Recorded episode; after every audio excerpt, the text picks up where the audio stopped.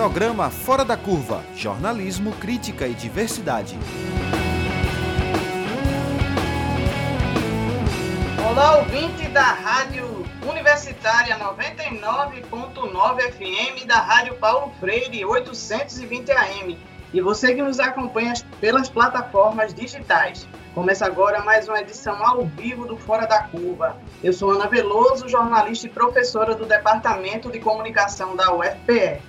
E estarei com você no programa Fora da Curva, que está sendo realizado de forma remota enquanto durarem as recomendações do distanciamento físico. Você pode participar enviando perguntas e comentários pelo nosso Twitter, arroba Fora da Curva, arroba Fora da Curva. O assunto de hoje é a fome um problema que foi agravado pela pandemia de Covid-19. Já existem levantamentos mostrando que mais de 19 milhões de brasileiros e brasileiras passam fome no Brasil. E quase 117 milhões vivem em situação de insegurança alimentar. Ou seja, não possuem garantia de que vão ter o que comer. Apesar desse quadro, o governo federal ainda não apresentou nenhuma política para combater a fome no Brasil. Enquanto a grande parte da população fica abaixo da linha da pobreza, uma minoria concentra a renda e enriquece ainda mais durante a pandemia. Mas quem lucra e quem passa fome durante a crise sanitária? Nós vamos conversar sobre isso com o professor do Centro de Educação da UFPE, Paulo Rubens Santiago, com a representante da Operativa Nacional da Coalização Negra por Direitos, Mônica Oliveira, e com a integrante do Movimento dos Trabalhadores Sem Terra, MST, e coordenação da campanha Mãos Solidárias, Fabiola Amaro. Gente, a gente já vai começar é, discutindo uma frase, né, uma, uma denúncia da diretora executiva da Oxfam, a Organização Internacional Oxfam, Kátia Maria. Ela defende, ela denuncia a situação de segurança alimentar e alta concentração de renda no mundo, e ela diz que se a população 1% mais rica do mundo pagasse uma taxa de 0,5% sobre a riqueza nos próximos 10 anos, seria possível criar 110 milhões de empregos em educação, saúde e de cuidado para idosos. Além disso, ela denuncia que a ausência de uma redistribuição de riquezas favorece ao aumento da fome, da pobreza e da miséria. E que essas medidas precisariam ser tomadas, inclusive, para que tanta gente não morresse de fome no mundo. Paulo Rubem, como você analisa essa questão que a Cátia Maria, a diretora da Oxfam, ela traz para a gente? Bom dia, Ana. Bom dia, Fabiola. Bom dia, Mônica. Bom dia aos ouvintes da Rádio Paulo Freire, do programa Fora da Curva. É um prazer estar aqui com vocês. Veja, é, Josué de Castro, já lá na década de 1950, alertava para que o problema da fome fosse compreendido como um problema político e econômico, não como um problema da agricultura em si. E de lá para cá, o que a gente observou foi uma série de transformações, chegando a essa situação do ano de 2020, 2021, em que aumenta a quantidade de homens e mulheres do campo e da cidade que passam fome, e você pode perguntar, por que, que alguém passa fome? A gente no Nordeste já viveu secas muito graves, em que você praticamente acaba com a produção de alimentos.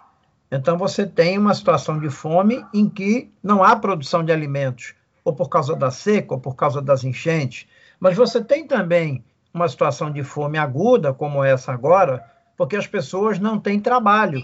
Se as pessoas não têm trabalho, elas não têm a renda, o salário, o rendimento familiar para poder adquirir os alimentos.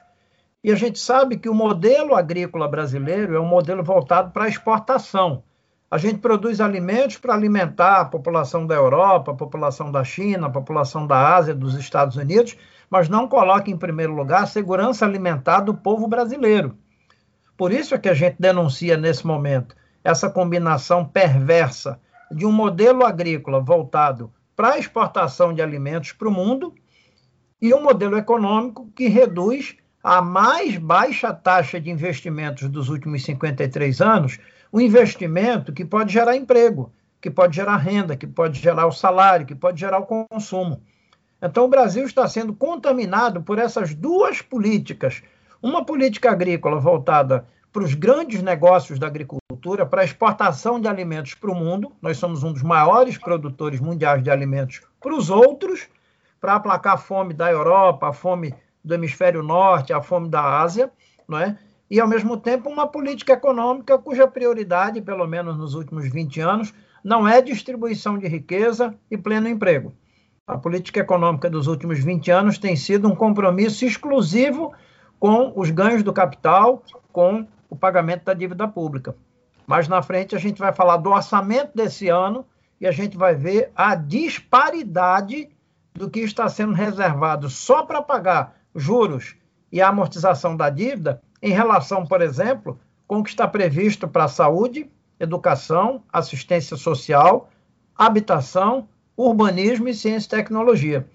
Então, essa situação não é consequência de nenhuma lei da natureza, isso é fruto da forma como a sociedade organiza a sua produção agrícola, a sua produção de alimentos e a sua economia, e hoje nós estamos sendo carregados pelos dois lados por uma política agrícola do grande capital agrário para exportação e por uma política econômica cujo objetivo é aumentar a renda do capital aplicado na dívida pública, em detrimento dos empregos e da distribuição da riqueza para os trabalhadores e trabalhadoras através do pagamento dos seus salários. Sem emprego, sem salário, não se pode comprar alimento, sobretudo num país que produz mais alimentos para fora do que para a própria família de cada um trabalhador e trabalhadora brasileira.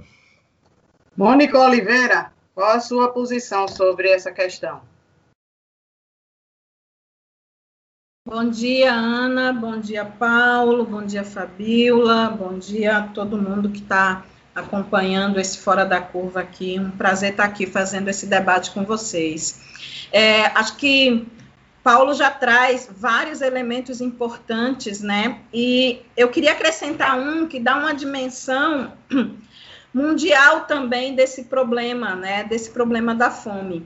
A FAO, que é a Organização das Nações Unidas, né, que trata da questão da agricultura, né, da produção de alimentos no mundo, informou recentemente que a gente tem uma produção só de grãos que poderia alimentar a população do planeta inteiro, né? Então, se produz quase 3 bilhões de toneladas de grãos no mundo que poderia alimentar o planeta inteiro, mas a gente tem cerca de um bilhão de pessoas que passam fome no mundo, né? Então, essa disparidade entre aquilo que se produz e o que está disponível para as pessoas, ela é fruto de um modelo, como o Paulo traz, né? Ela é fruto de um modelo, um modelo econômico, né? Um modelo de concentração da renda e concentração do alimento também. Agora, para nós que somos do movimento negro, do movimento de mulheres também, essa análise para nós, nessa análise é fundamental que a gente traga as dimensões de gênero e de raça que marcam profundamente esse modelo, né? Não por acaso as, as regiões onde se passa mais fome no mundo são regiões majoritariamente não brancas, né? Regiões de população negra, regiões de população asiática.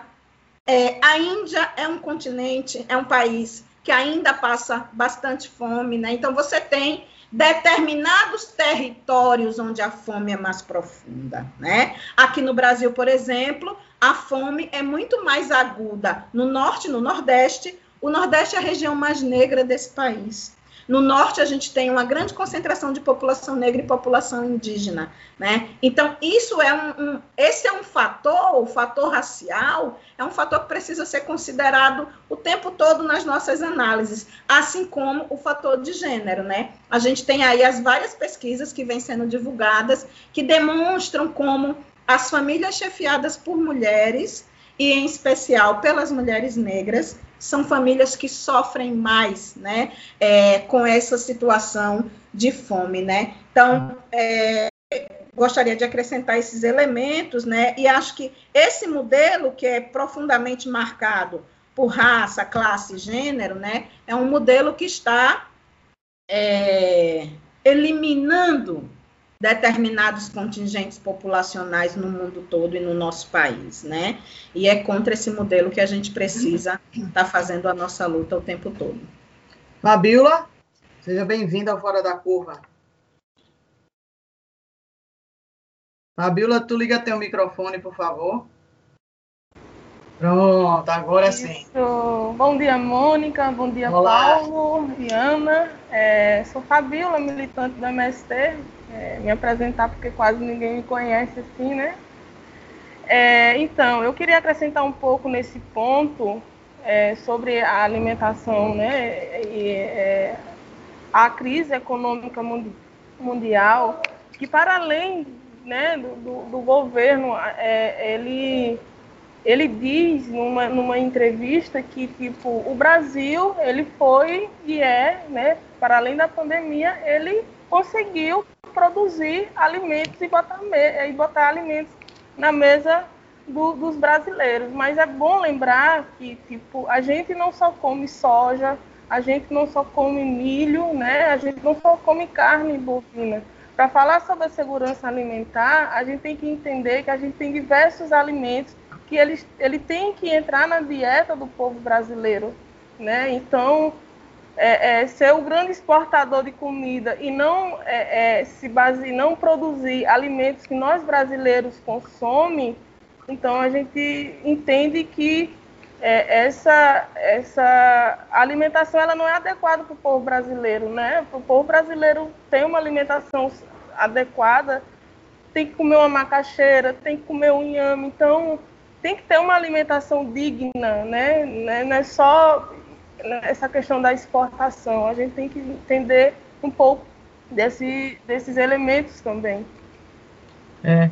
Paulo, você mencionou que o orçamento da União para 2021, né? Você tratou disso e você também colocou que esse orçamento ele tá é nefasto para a questão da distribuição de renda, para o enfrentamento à, à fome, à insegurança alimentar.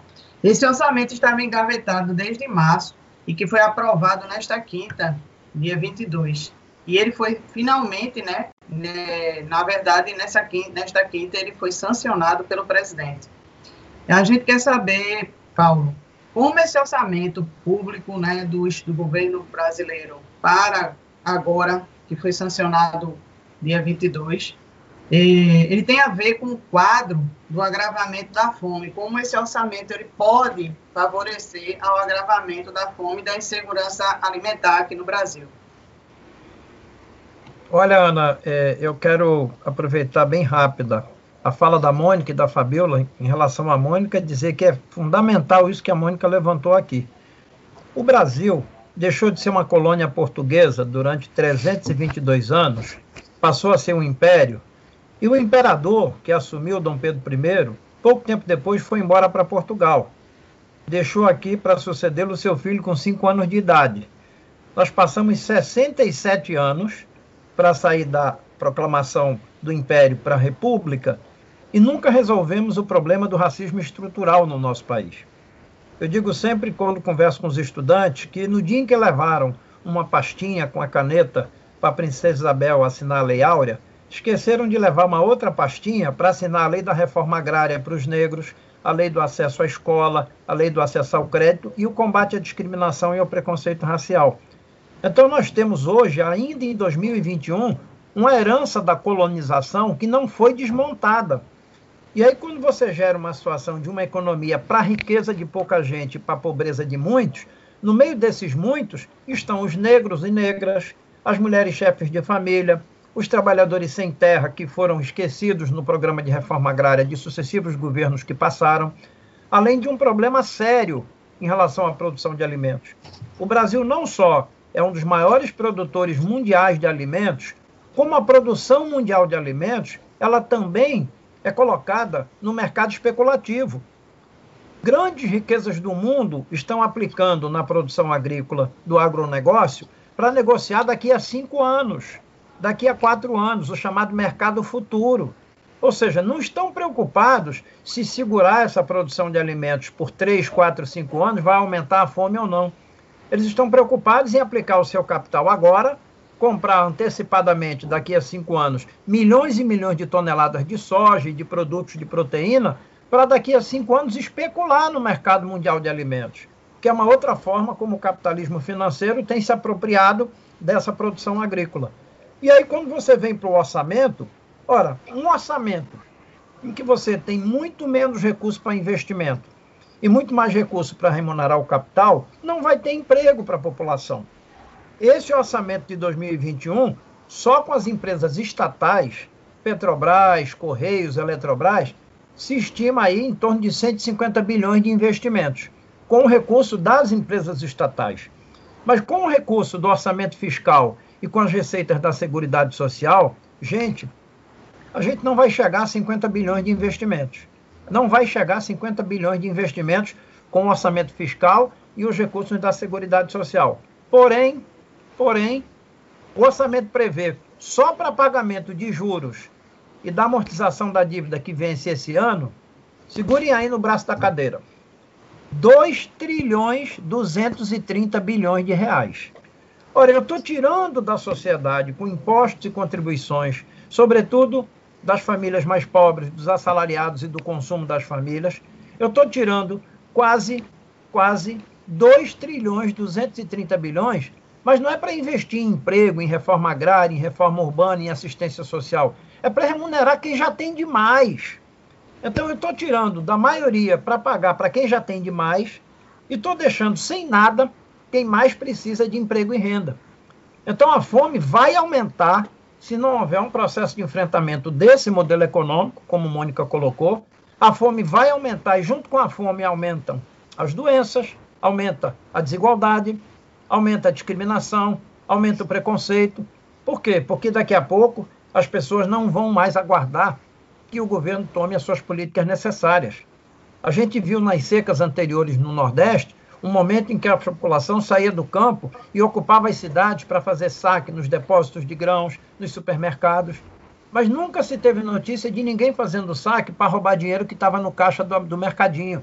As pessoas entravam, como eu ouvi de um comerciante em Salgueiro, no sertão de Pernambuco, entravam atrás de charque, farinha, feijão, arroz, fuba, para ter o que comer, gente. Então é um absurdo um país que tem por ano a capacidade de produzir 7 trilhões de reais do seu produto interno bruto, uma carga tributária de 32% disso aí, e não consiga, por conta do modelo econômico do capital, não consiga, em primeiro lugar, assegurar a segurança alimentar das famílias do campo e da cidade. A prioridade não é a segurança alimentar, portanto, não é a saúde da população.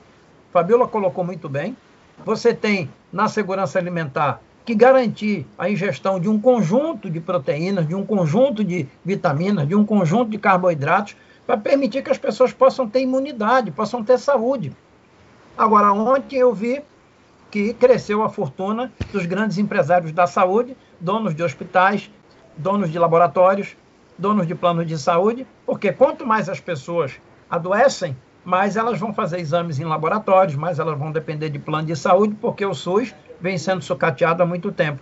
Então, esse orçamento que foi sancionado agora, ele precisa ser esmiuçado, ele precisa ser esquartejado. A gente precisa abrir a barriga desse orçamento para dizer em alto bom som para todo mundo quem está ganhando dinheiro com o orçamento do governo federal a partir desse ano.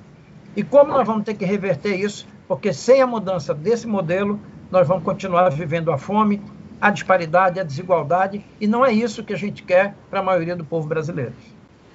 É, Mônica, a fome retornou aos patamares de 2004.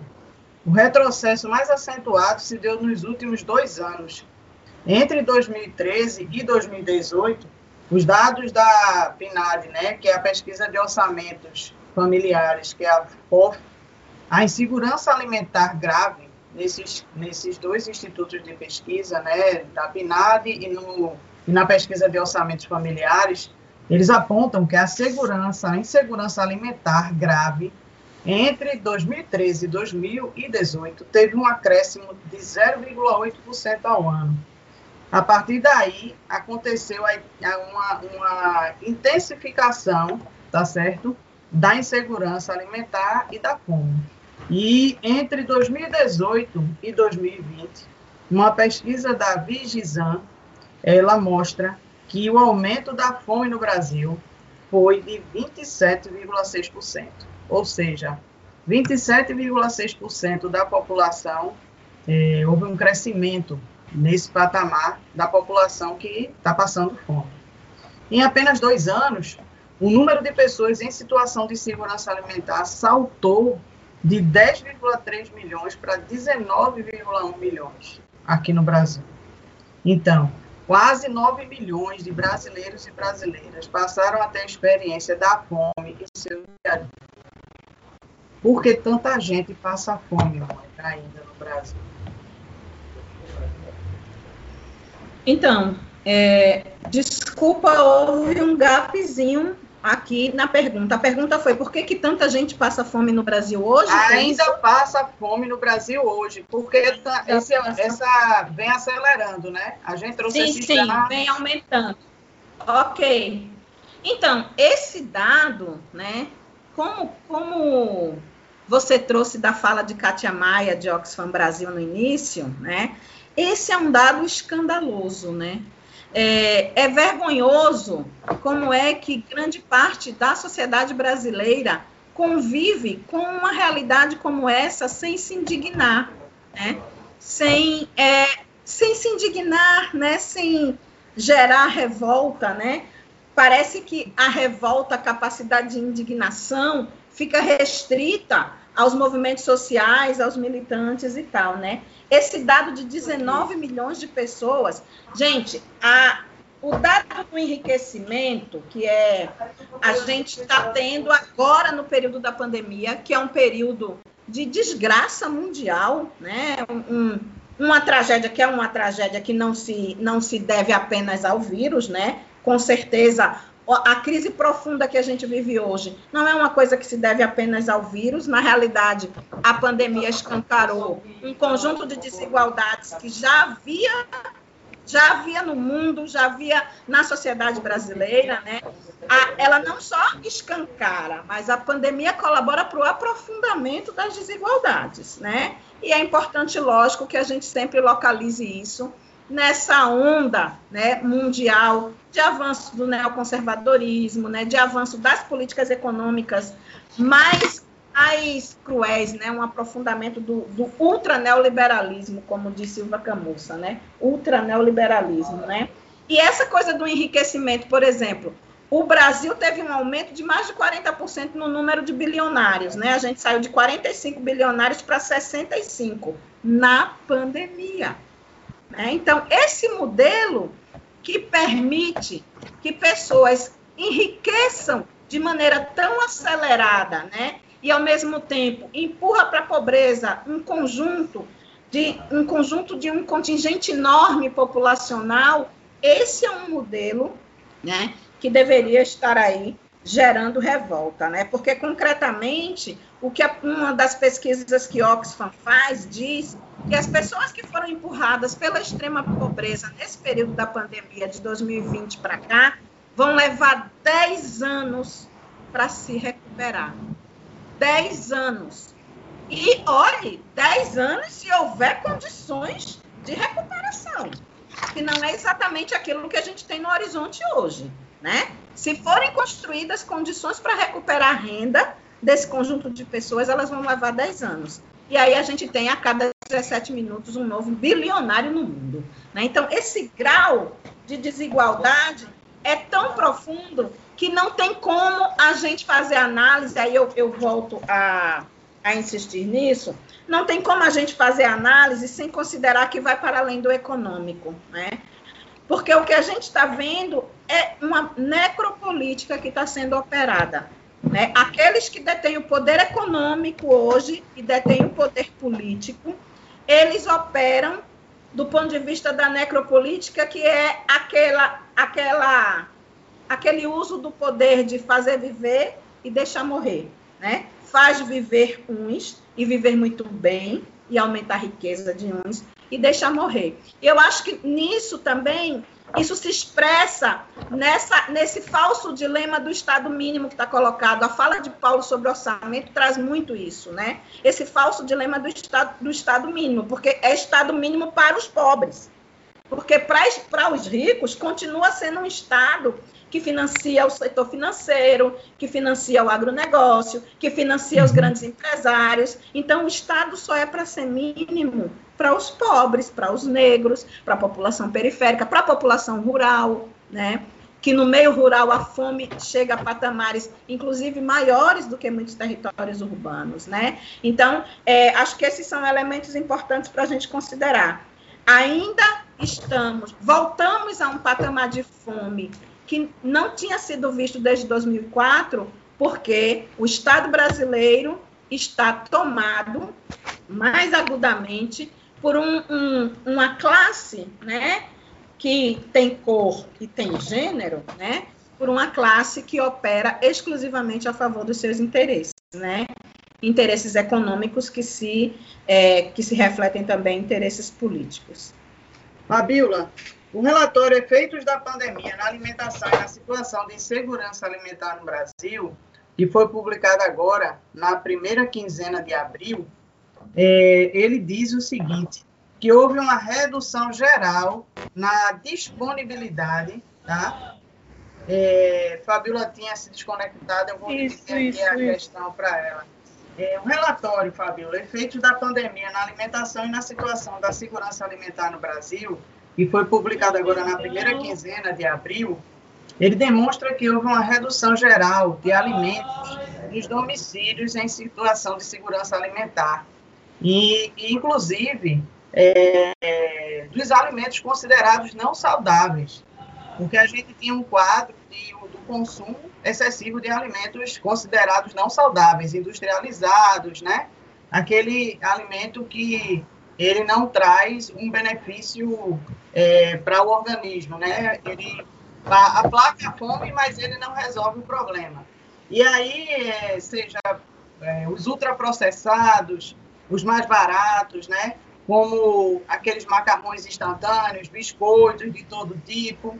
E aí, esse, até nesses itens, a população tem deixado de consumir, né?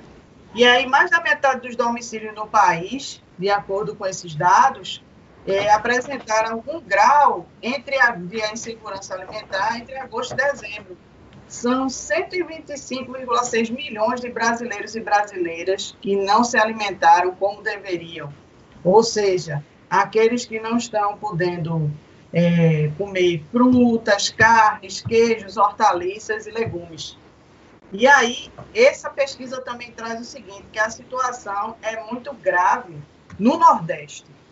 É, como você percebe essa situação, o, já que o trabalho do MST tem levado comida de qualidade orgânica para a mesa de muitas famílias nesse período de agravamento da crise sanitária e também da fome no Brasil?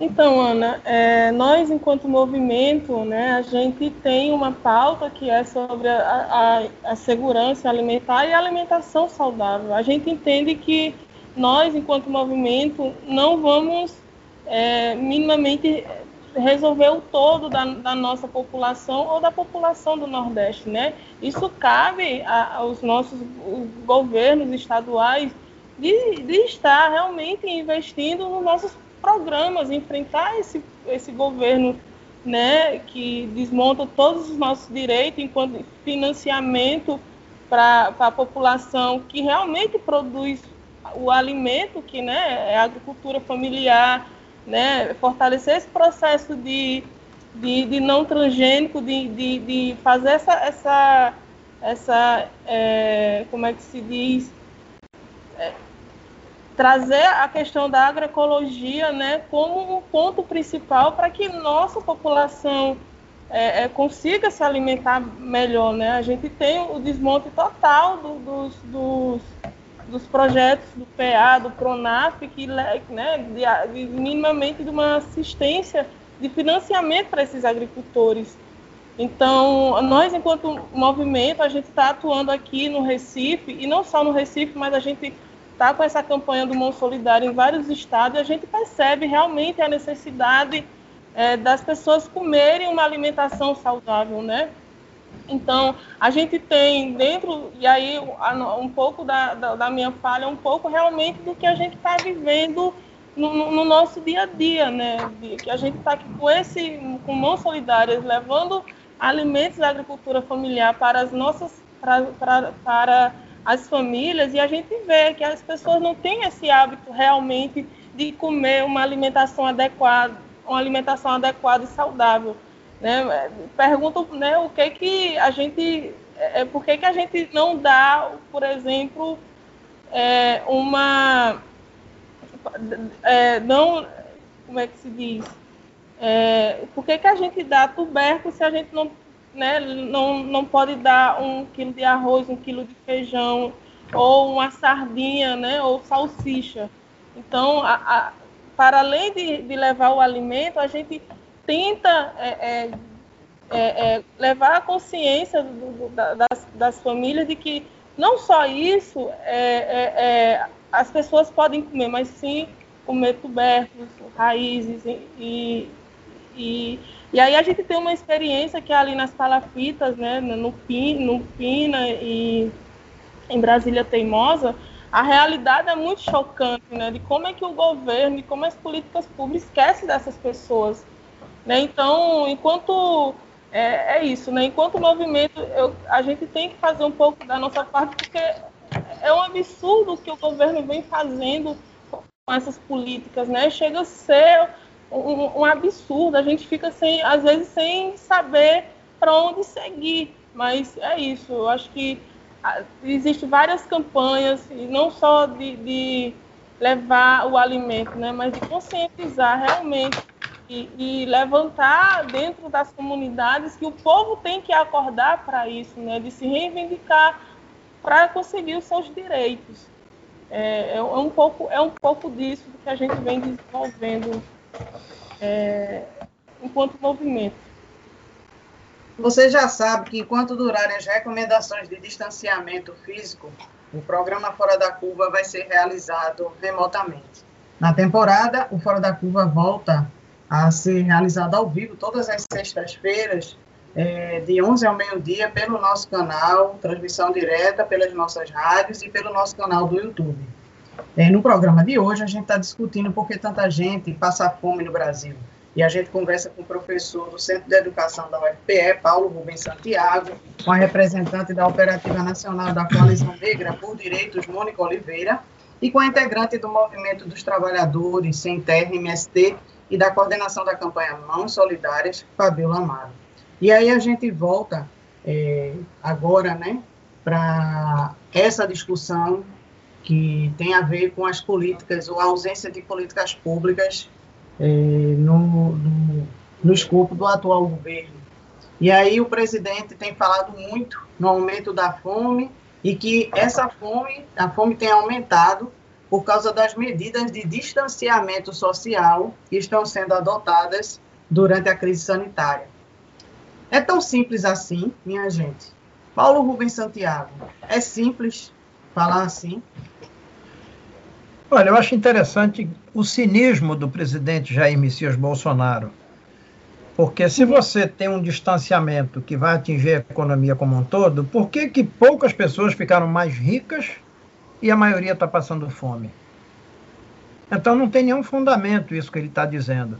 Agora, fundamento a gente encontra naquilo que está sendo publicado pelo próprio governo. Hoje é sexta-feira, dia 23. No dia 20, dessa semana, na terça-feira, o Ministério da Economia publicou um relatório que fala da questão da arrecadação tributária e fala dos aspectos econômicos. E olha o que a gente encontra nesse relatório.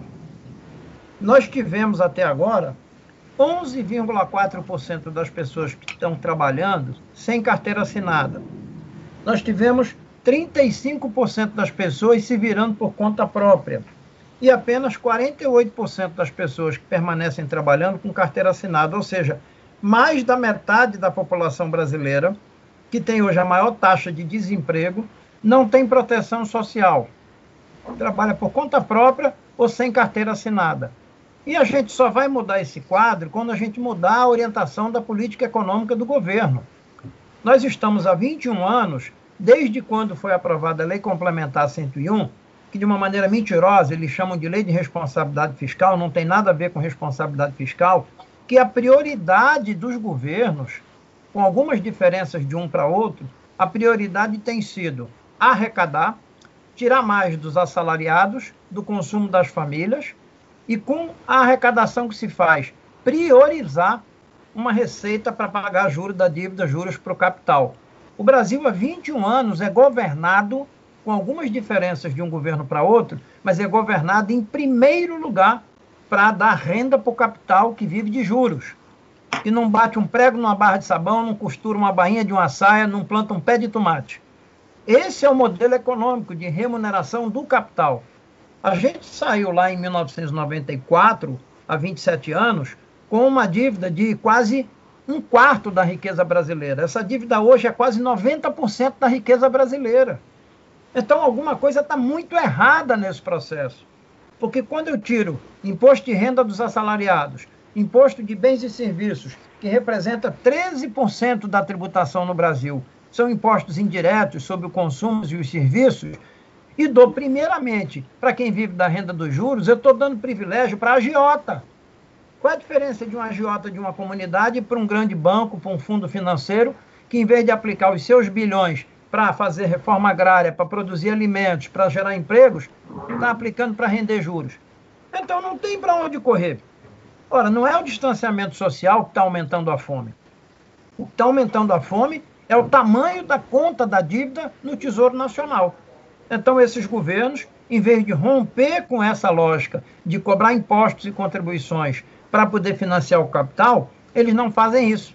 Eles continuam. E veja que em 2020, você sabe em quanto aumentou o tamanho da dívida? De, hoje é mais de que 5 trilhões de reais.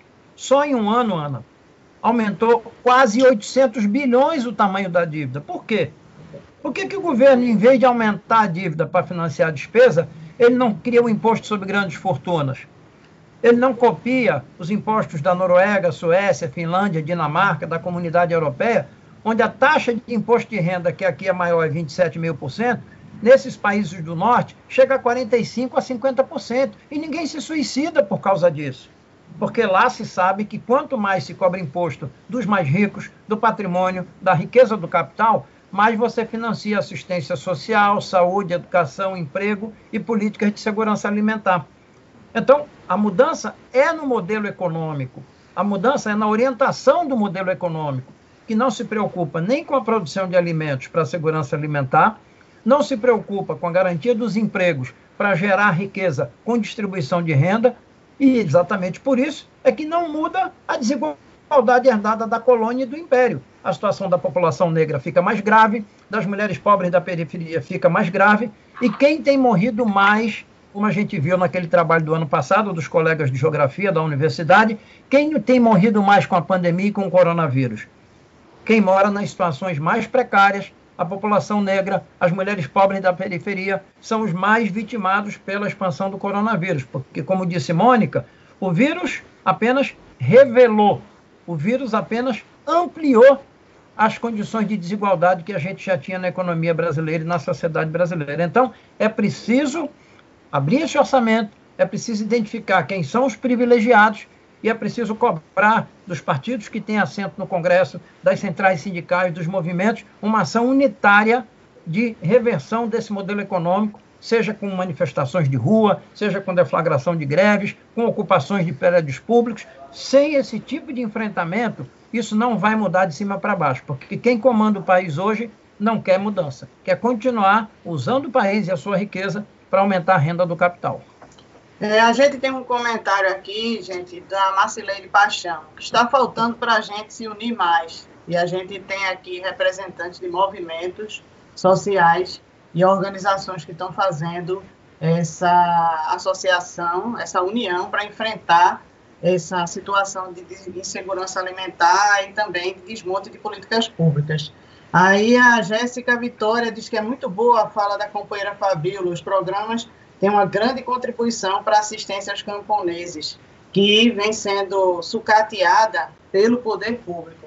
E aí eu passo aqui para a Mônica, né? E, assim, a professora de Sociologia do Instituto de Estudos Latino-Americanos, Fuberlin, e líder do grupo de pesquisa responsável por um estudo que exatamente discute esse desmonte das políticas públicas, como, por exemplo, a extinção do Conselho de Segurança Alimentar, que foi uma das primeiras medidas é, do novo do governo, do novo governo, né, que assumiu em 2019, e ela diz que foram decisões que ignoraram anos de acúmulo das políticas sociais e movimentos importantes da sociedade civil organizada. Então, a, essa professora, ela diz o seguinte, que a fome é uma escolha política. Mônica, você concorda com essa afirmação?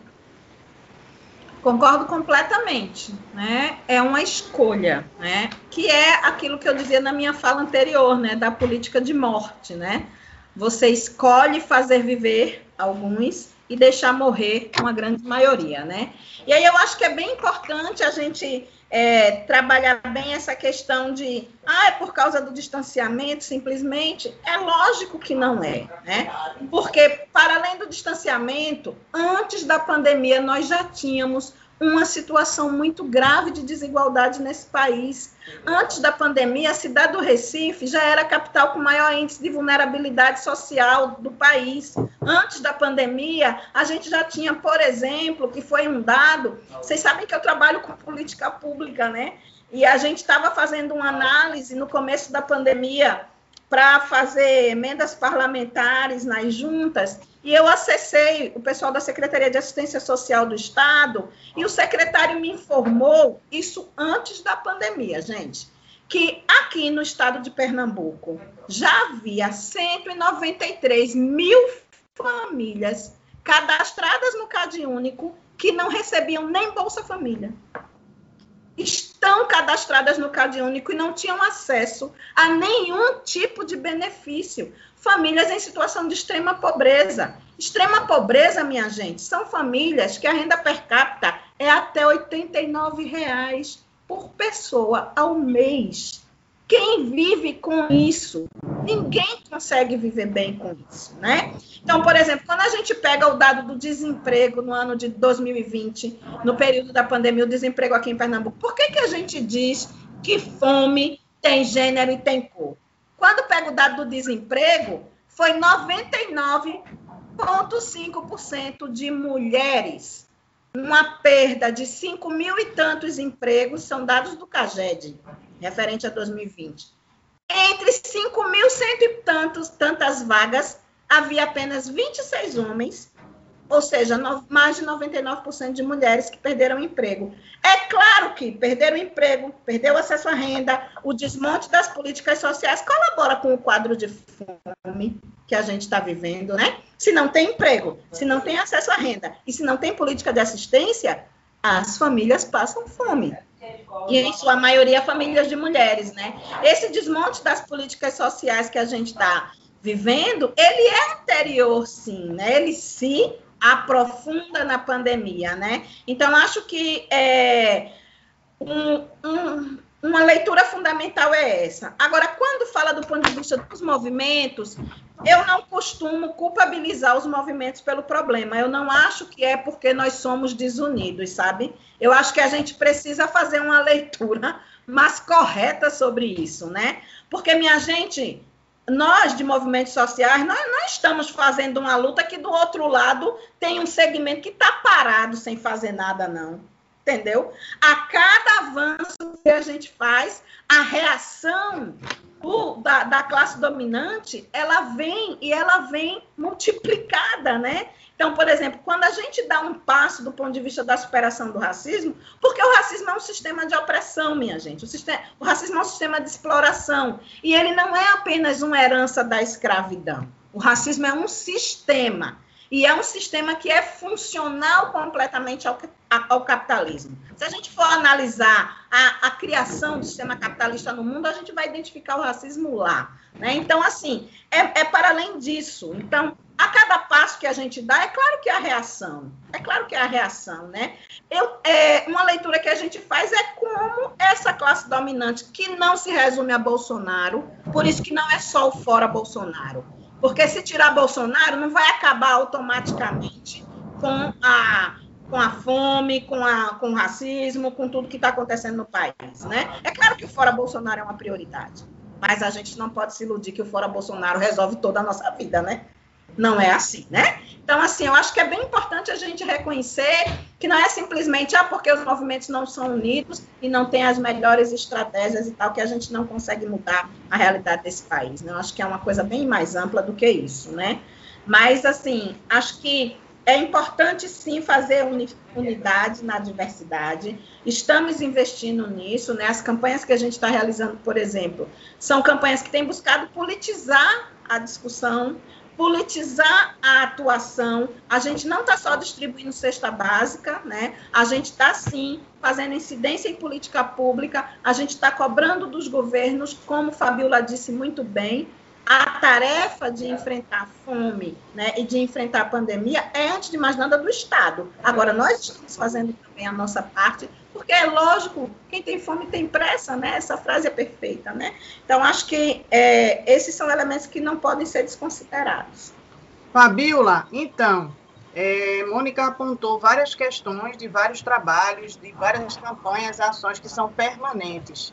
É, o que é que a gente, ou seja, o que a sociedade brasileira precisa fazer para poder enfrentar essa situação de fome e de segurança alimentar aqui no Brasil? Então, é, o que a população tem que fazer é realmente isso que Mônica aponta, né? É acordar para o que está acontecendo no nosso Brasil. E eu acredito que né, essa, é, as pessoas estão tão cegas, é, principalmente com esse governo é, genocida, que a gente não consegue visualizar minimamente o que, é que está no nosso, a, o nosso, a nossa volta. Então, é isso um pouco que, que Mônica colocou. Nós, enquanto movimento, estamos fazendo realmente alguma coisa, né? Mas, infelizmente, a força política pra, de, de inserção né, para dentro da, da, população brasileira, infelizmente, não somos nós, é quem está no poder, né?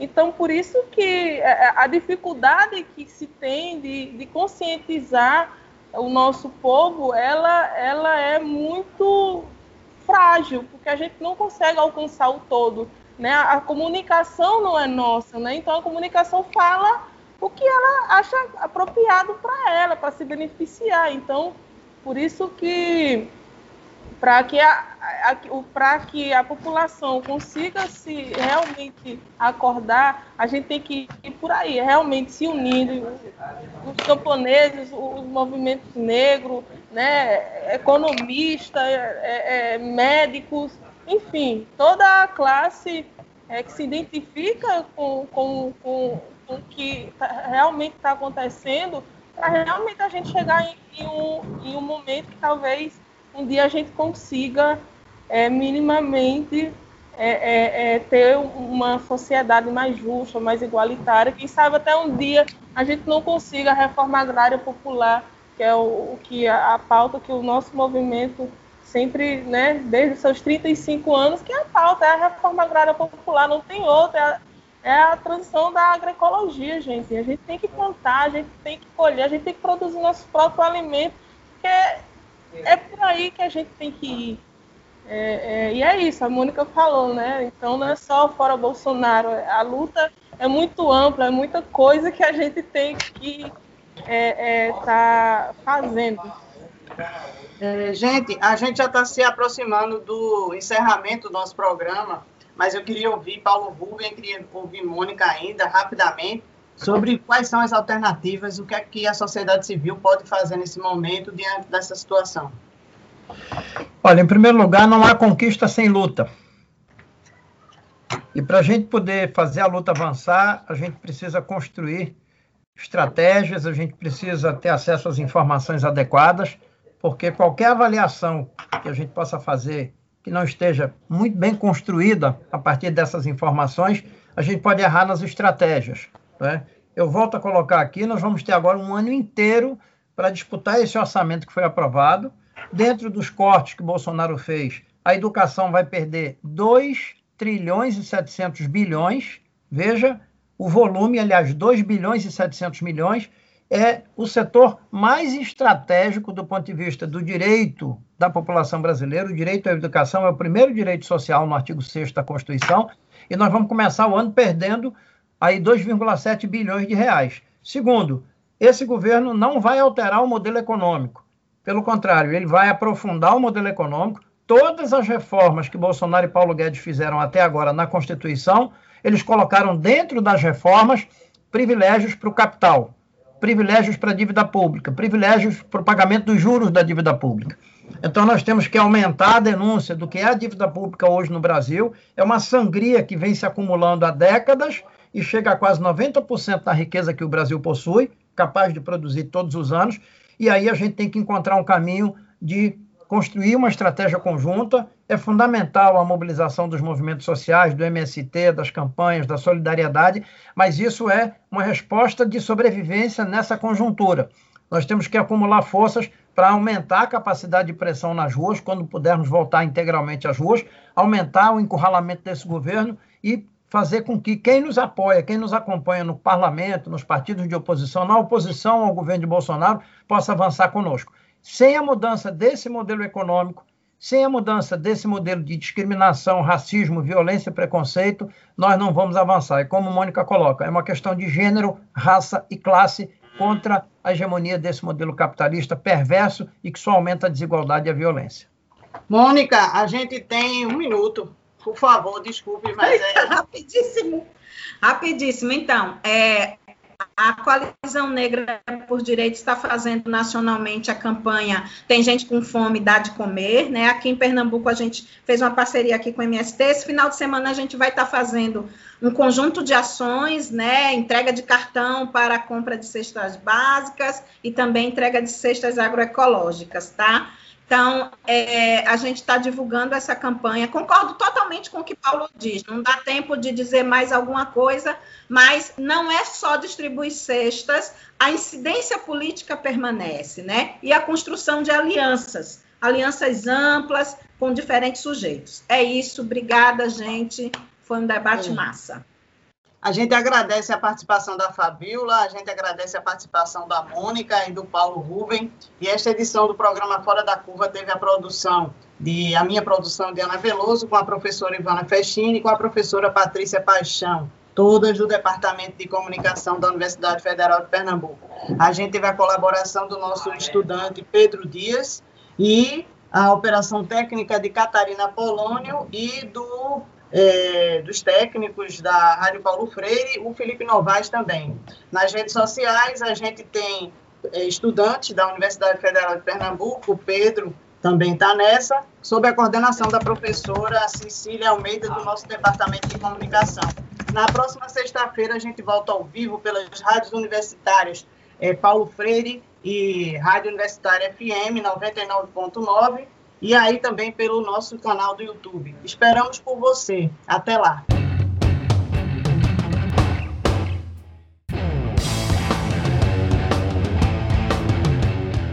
O programa Fora da Curva é uma realização do Departamento de Comunicação Social da UFPE, com o apoio do Departamento de Sociologia e do Núcleo de Rádio e TV Universitária. Parceria com Marco Zero Conteúdo, Centro de Cultura Luiz Freire, Centro das Mulheres do Cabo, Centro Sabiá e Terral Coletivo de Comunicação. Esse programa fica disponível nas nossas redes sociais, na nossa página do Facebook, no canal do YouTube e no Mixcloud. A música tema do nosso programa foi composta pela banda Diablo Motor. Programa Fora da Curva. A gente fala o que a maioria cala.